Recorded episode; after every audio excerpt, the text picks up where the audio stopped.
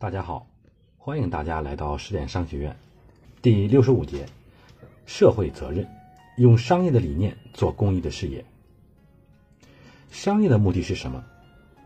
我的浅见是，商业的目的是让人类的生活更美好。所以，我想聊聊，商业的逻辑能不能帮到公益事业呢？假如你看到一段电视片，山区的孩子们张着渴望学习的大眼睛。却找不到一本可读的书，你的心灵深受震撼，决定做点什么。可是做什么呢？你会怎么做呢？很多人想到的第一个方法是是到地铁口摆个摊，号召大家一起捐书。辛苦的一个周末，收来了上百本书，非常高兴地寄给孩子们。一位商业人士说：“精神可嘉，但效率太差。”他找到一家服装连锁店老板，说明了自己的计划，并打动了他。然后在全国上万家连锁店门口贴上明显标志，变成固定捐书点，大家慢慢养成习惯，有书就拿去这家店。用流量之和的逻辑去理解，有书可捐的目标人群是捐书这件事的流量来源。在地铁口碰两天运气，获得的流量并不多，而且有很大的偶发性。把上万家连锁店变成固定的捐书点，放大了地域，放宽了时间。涓涓细流汇成了流量大河，效率明显提升了。另一位商业人士说：“精神可嘉，但效率太差。”根据我讲的销售等于流量乘以转化率乘以客单价的逻辑，第二种方式虽然获得了更多的流量，但这些路人有书可捐的概率很小，转化率不高。他找到一家图书馆，很多图书馆每年都要购入大量图书，也会处理大量图书。馆长说：“太好了，我们每年要处理到几千本图书，你都拖走吧。而且，在第一、第二种方式中，路人捐的书通常会是一直没舍得扔的课本和四大名著。山区小学现在充斥了各种版本的四大名著，但图书馆处理的书就什么都有，非常多元。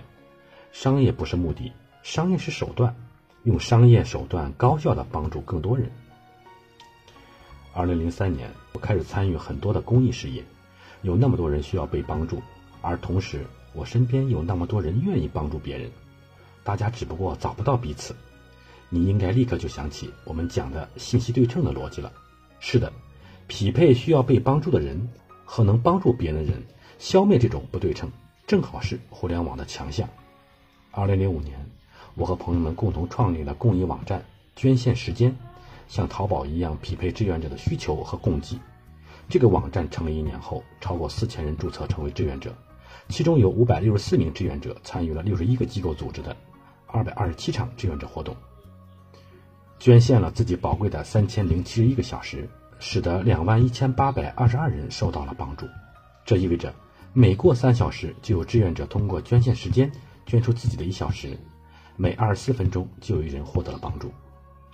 互联网的力量第一次在公益领域产生了如此大的作用，无数媒体争相报道，中央电视台专门派人飞到上海提出合作。二零零七年，捐献时间移交给了央视。后来，我们看到了很多基于这个模式的接力者，比如腾讯公益等等。这就是用商业的理念做公益的事业。但是，这种模式能不能也用在资金捐赠上呢？不少公益基金会爆出丑闻，我认为其最核心的原因。是先有人捐钱，再去找项目，于是形成了资金的库存。大笔资金放在眼前，不出问题很难。在第五十五节，我们讲过反向定制，能不能反过来先有项目再有钱，实现去资金库存呢？二零零八年，香港企业家恒基中国董事长李家杰先生在香港组建了百人基金。二零一二年，上海宋庆龄基金会创立了。全公益项目，就是秉承了先有项目再有钱的理念，消灭了资金库存。没有资金库存，也就没有腐败的温床。同时，我们也确实在全公益平台上发现了很多好项目，比如支教中国二点零。我们讲全渠道营销时，理解信息流、资金流、物流的逻辑。支教主要解决的是信息流的问题，通过物流的方式把志愿者送到山区，效率很低，费用很高。而且志愿者来一批走一批，学生感觉也不好。能不能只做信息流呢？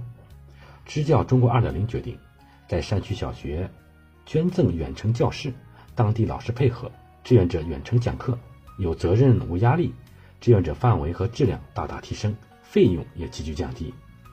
这就是商业的理念来做公益的事业，他们的项目在全公益上募款大受欢迎。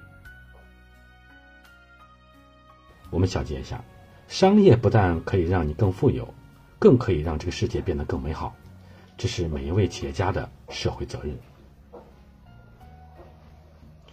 基于前面十二周六十课的学习，你有没有运用这些商业逻辑的有趣尝试呢？来与大家分享分享吧。我在留言区等着大家。好，感谢大家收听，咱们明天见。